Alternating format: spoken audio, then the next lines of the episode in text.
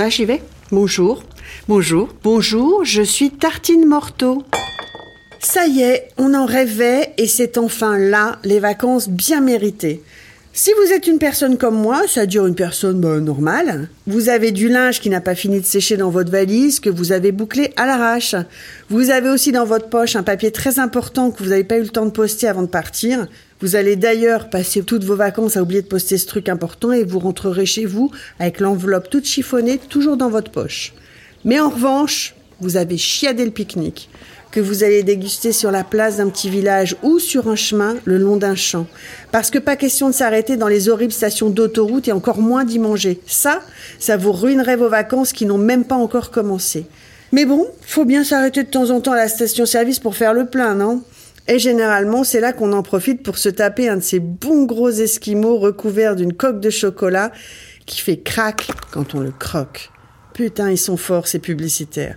T'entends le son du crack et direct envie d'en manger un. Et c'est devenu un rituel dans ma famille. On s'arrête à la station-service pour prendre de l'essence et manger un esquimau de la marque que vous savez. Hyper crémeux, archi sucré, mais tellement bon. Même si tu peux ressentir un léger ballonnement juste après l'avoir englouti. Alors une fois arrivé à destination, on se reprend et on fait nous-mêmes nos glaces. Non, ça n'est pas compliqué. Il faut juste s'équiper d'un de ces moules à esquimaux avec leur petit bâtonnet en bois, vachement pratique. Un bon investissement si vous aimez les glaces. Voici donc la recette de l'esquimau aux pêches et aux framboises. Pour une dizaine d'esquimaux, il faut commencer par faire légèrement cuire une barquette de framboises avec une ou deux cuillères à soupe de sucre. L'idée, c'est de faire une belle purée de framboises, hein, pas de la confiture. Donc, on remue les framboises dans la casserole sur un feu pas trop fort en les écrabouillant un peu et dès que le sucre a bien fondu et que vous avez une sorte de beau coulis bien rouge, vous éteignez le feu et vous laissez refroidir. Ensuite, il faut faire une chantilly. Ça, c'est facile. Il faut une brique de crème liquide entière, ultra froide. Vous l'aurez mise au frigo au moins une demi-heure avant. Je vous conseille d'utiliser un batteur, mais vous pouvez monter la chantilly au fouet et au biceps. Il faut rajouter un peu de sucre dans la crème chantilly quand vous la montez.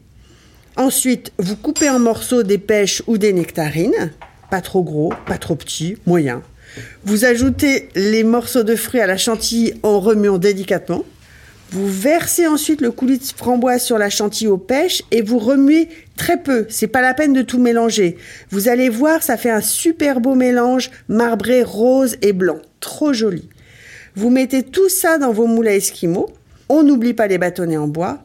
Et ensuite, il n'y a plus qu'à patienter au bord de la piscine pendant au moins 4 heures, le temps que les esquimaux prennent au congélo.